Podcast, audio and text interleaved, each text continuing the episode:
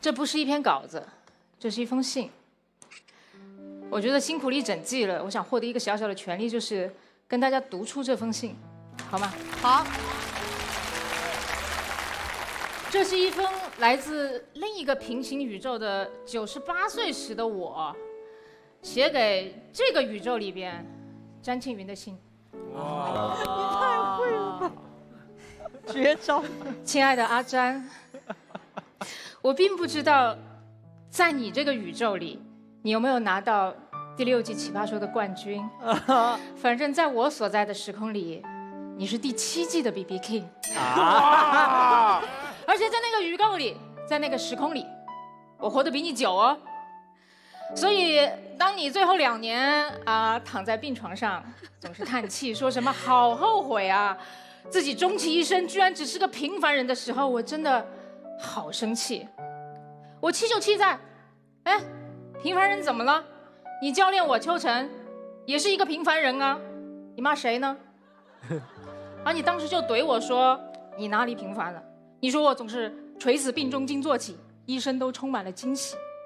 我当时也怼回了你，我说你一会儿哈佛学霸，一会儿律政精英，每隔几年就霸占一大波公众号的标题，怼来怼去，我就明白，你叹气啊，后悔啊，说什么自己平凡啊，都只是为了让我帮你回顾自己那精彩的一生而已。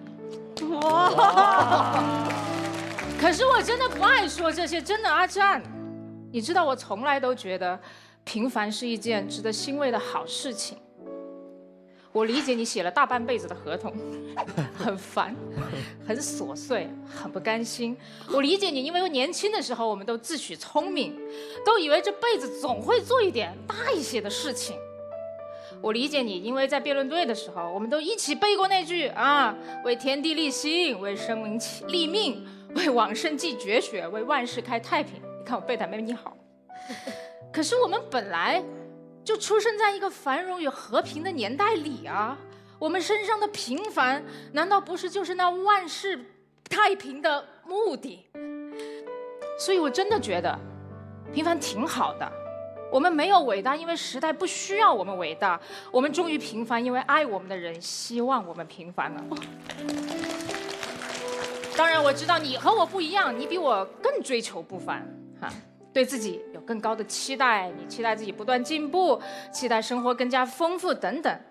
但你有没有想过，你有这些期待，本身就是一件幸运的事情？你还记得吗？奇葩说一季比一季更难，尤其是第六季。这个舞台和这个节目的导演有一种强大的魔力，就是总是让你怀疑自己真的很不行。所以富妈像一个超人一样的努力。我经常连续几个晚上都憋不出稿子，是真的在台灯前哭泣。每次比赛到来的时候，你凌晨才降落到北京，而这里还有很多一早都离开了赛场的人，他们明明都是各自领域的佼佼者，来到这里却挫败满满。但我们都不后悔，不是吗？我们在这里之所以会感觉疲惫、感觉渺小、感觉平凡，是因为我们在这里见了更优秀的头脑。和更广阔的世界啊！所以阿詹，阿詹，别觉得那些这辈子未曾满足过的期待会是一种诅咒吧。人的一生很短，有一些高山我们永远无法企及，那就远远看看也行。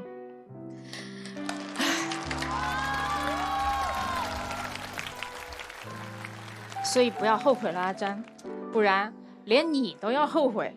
听着真的很令人生气。不过呢，当时生完你的气，我又感到有一丝丝的庆幸。我庆幸在你在这儿后悔呀、叹气呀、吐槽你所谓的平凡一生的时候，只有我听见了，其他人都没在你的身边。你知道吗？你的伴侣比你先走了几年。你还有三个非常可爱的孩子，孙子有几个我都数不清，所以你后悔、你否定的不只是你自己的一生啊，你让这些爱你的家人朋友们怎么想？我们是耽误你了吗？还是害了你？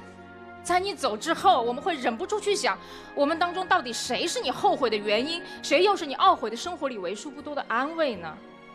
其实人们在谈论后悔这件事儿的时候，想象的都是假如可以重来，假如可以重来。阿山，我相信你肯定不会后悔遇到我吧？可是，假如你真的可以挑一个时间点重新来过，而代价就是在这个时空、这个宇宙里再也遇不到我的话，你真的会选择后悔，选择重来吗？不要给我回信，不要告诉我你的答案。他在让他闭嘴。而我给你写这封信，就是想告诉你，你看，每一个人都是不停的在寻找别人的不凡之处，说到自己，都说自己是个平凡人而已。所以我既不相信追求不凡需要是我们每一个人终其一生的目标，也不相信都折腾了一辈子了，平凡就是唯一的答案，我都不相信。我想告诉你，在我们共同生活的那个宇宙里，我和你一起。用这一生的思考，去对抗过这一整个时代的鸡血和鸡汤，那这是我们在那个宇宙里那一辈子做过的最了不起的事情。谢谢各位。